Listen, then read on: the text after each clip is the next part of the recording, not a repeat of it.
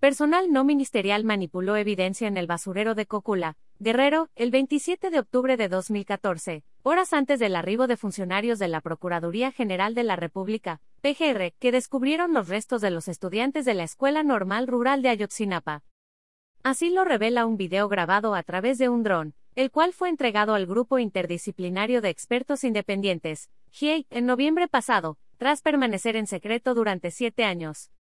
En su tercer informe sobre el caso Ayotzinapa, presentado ayer, el GIEI dio a conocer la grabación, con una duración de más de dos horas, en el cual se puede observar el ingreso de más de 40 personas al basurero de Cocula. Toda esa información, que la tenemos hoy, la desconocimos durante siete años y nunca fue entregada ni a la investigación ni a peritos, explicó Ángela Buitrago, integrante del GIEI. Francisco Cox, otro de los especialistas, afirmó que no hay posibilidad de encontrar con vida a los desaparecidos, por lo que llamó a las autoridades a no crear falsas expectativas en los familiares de los 43 jóvenes estudiantes. Señalan manipulación en basurero de Cocula como parte de su tercer informe. El GIE reveló, ante padres de los 43 normalistas, un video que estuvo oculto por siete años y que da cuenta cómo autoridades manipularon la evidencia en el basurero de Cocula, donde más tarde se descubrieron evidencias de los restos de los estudiantes. En su tercer informe sobre el caso Ayotzinapa, el Grupo Interdisciplinario de Expertos Independientes, GIEI, reveló un video grabado a través de un dron de la CEMAR, que no constaba en las investigaciones oficiales, en el que se observa presuntamente a marinos manipular evidencia en el basurero de Cocula, Guerrero, horas antes del arribo de funcionarios de la PGR, incluyendo el procurador Jesús Murillo Caram y el fiscal Tomás Cerón, además de peritos de la institución para la diligencia en la que se descubrieron los restos de los estudiantes de la Escuela Normal Isidro Burgos. De acuerdo con la explicación de Ángela Buitrago, integrante del GIEI, el video fue grabado la madrugada y mañana del 27 de octubre de 2014, y por instrucciones superiores mantenido en secreto hasta noviembre de 2021, cuando se entregó una copia a este grupo de especialistas por orden del presidente, y que hace unos meses fue visto por él. Intervención de más de 40 personas que recorren el basurero de Cocula desde las 6 y media de la mañana hasta las 11 de la mañana. Ingresó desde la madrugada por una autoridad no ministerial, pero lo más importante, toda esa información que la tenemos hoy, la desconocimos durante siete años y nunca fue entregada ni a la investigación ni a peritos cuando entran a hacer la verificación del basurero de Cocula. La grabación de más de dos horas muestra que a las 6 y 42 de esa mañana llegan dos camionetas de la CEMAR y se estacionan en la parte alta del basurero. Sacan algunos bultos de la unidad y los manipulan. Instantes después, de acuerdo con el video, bajan a la hondonada, encienden una especie de fogata que se quema en 10 minutos, y los bultos anteriores desaparecen de la toma. Desde ese punto de vista podemos decir que antes de, no podemos decir que sin conocimiento, se modificó la escena, y cuando hablamos de modificación en términos criminalísticos, entiéndame que cualquier cambio son elementos que alteran la escena, señaló. Durante la lectura del informe en el que se encontraban presentes familiares de los 43 estudiantes normalistas y el subsecretario de Gobernación, Alejandro Encinas, otro de los especialistas, Francisco Cox, afirmó de forma contundente que a más de siete años de estos hechos violentos no hay posibilidad de encontrar con vida a los desaparecidos. Lamentablemente, hasta el momento, y esto es una noticia dura, no tenemos ninguna noticia de indicaciones de vida de los 43 estudiantes. Cada una de las investigaciones que se han podido recabar por parte de la unidad especializada y el GIEI dan cuenta de fosas y no de lugares en vida.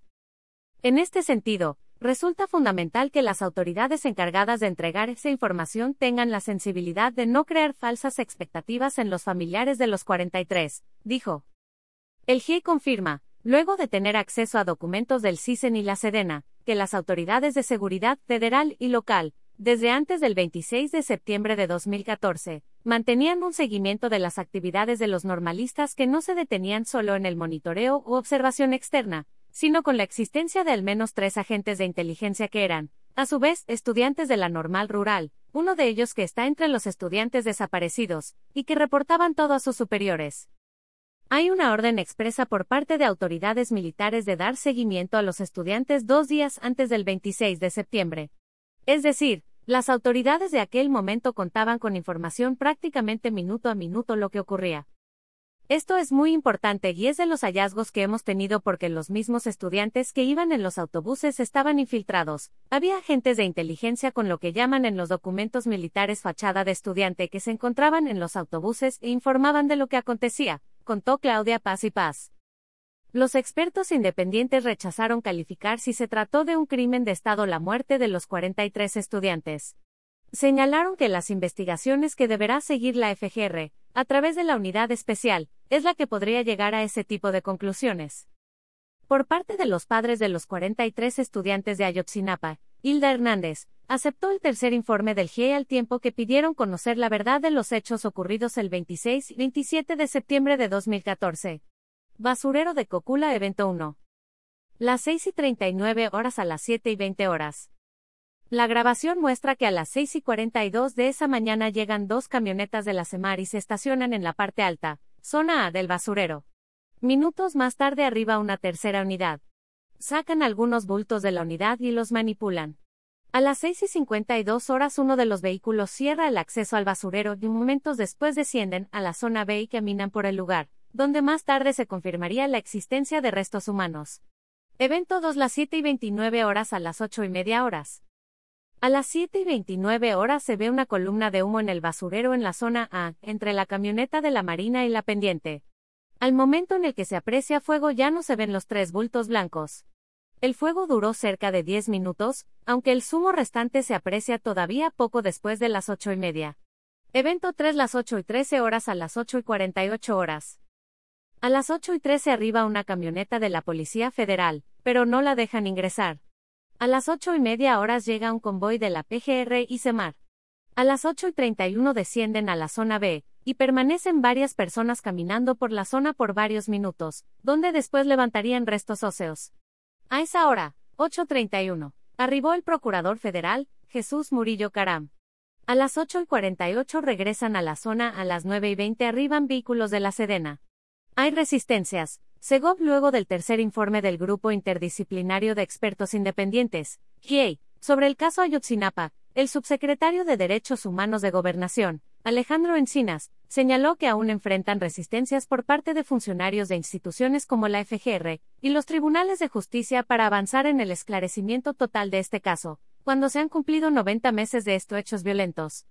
Asesinato de testigos reconoció que en estos casi ocho años han muerto, en su mayoría ejecutadas 22 personas que tuvieron algún tipo de relación con lo ocurrido en septiembre de 2014 formaron parte de la investigación como servidores públicos y testigos. Yo creo que estas 22 personas que han fallecido, 20 han sido ejecutadas, algunos por distintos niveles de su participación, pero gente importante que pudo haber generado información para ir a fondo y algunos, gente que había colaborado con nosotros. Dijo que se han reforzado las medidas de seguridad con testigos claves de la investigación, y con las propias dependencias encargadas de compartir información como fue el caso de la CEMAR, que en noviembre pasado entregó el video que ayer se hizo público. Enrique Sánchez.